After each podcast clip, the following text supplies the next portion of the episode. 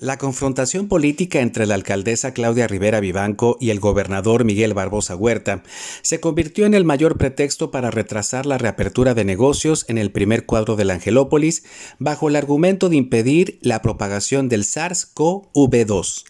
Todos los días se observa el desmantelamiento de negocios, más oferta de renta de locales y el anuncio de cierres temporales de empresas tradicionales de Puebla, como el Hotel Royalty, el más conocido del centro histórico, debido a la recesión económica y la pandemia. Cuando la presidenta municipal anunciaba el retiro paulatino de actividades económicas en el primer cuadro de la ciudad, el gobernador amenazaba con la clausura de negocios que no respetaran la veintena de decretos emitidos desde el inicio de contagios locales por COVID-19. Así podemos observar peluquerías, mueblerías, tiendas de ropa o zapaterías con el sello de suspensión emitido por Protección Civil Estatal. Miguel Barbosa afirma que la insistencia de la alcaldesa Claudia Rivera por reabrir los comercios de la ciudad, especialmente restaurantes y centros comerciales, se debe al cálculo político de su compañera de partido. Ella, por su parte, acusa al gobernador de obstaculizar, insultar y denostar antes que debatir opiniones diferentes a la suya.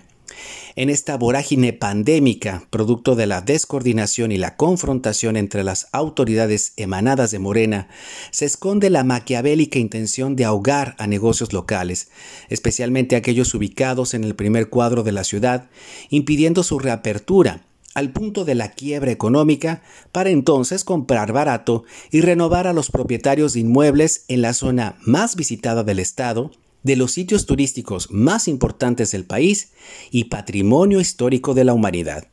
Se hace evidente la intención por renovar la cúpula política y económica del Estado, insertando a los personajes afines a Miguel Barbosa, con la apropiación y control de importantes sectores productivos de la entidad, como el turístico, que logró cifras récord en la administración del panista Rafael Moreno Valle, el enemigo número uno del gobernador morenista de Puebla, aún después de muerto. La estrategia periodística de la nueva columna de medios informativos pagados por el erario estatal se ha centrado en revelar la serie de supuestas corruptelas de la antigua cúpula morenovallista en una serie de reportajes llamados La estructura maya, en un título tan malo que nadie recuerda, pero que se reprodujo de manera simultánea en aquellos espacios noticiosos con un contrato de publicidad con el gobierno de Barbosa.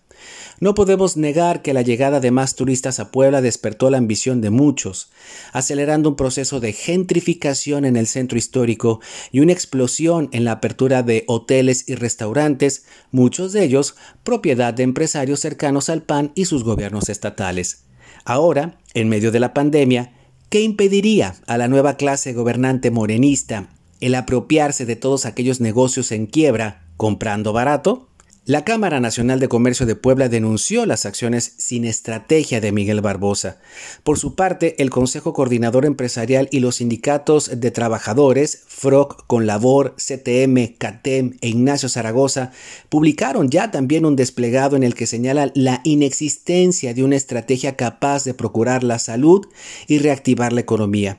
Empresarios y sindicatos suman más de 50 mil puestos de trabajo perdidos en lo que va de esta pandemia. El gobernador Barbosa y sus alfiles ya demostraron que van por todo. La universidad pública, las universidades privadas, impulsan reformas que permitirán a Morena el control absoluto del Instituto Electoral del Estado y el desplazamiento de cualquier oposición política. Provocan la quiebra de gobiernos municipales y otros partidos con el recorte del 60% de sus participaciones. Incitan a la persecución jurídica y el encarcelamiento de críticos y opositores. Y como última etapa, dominar a los sectores productivos de la entidad, aunque en ello vaya su destrucción.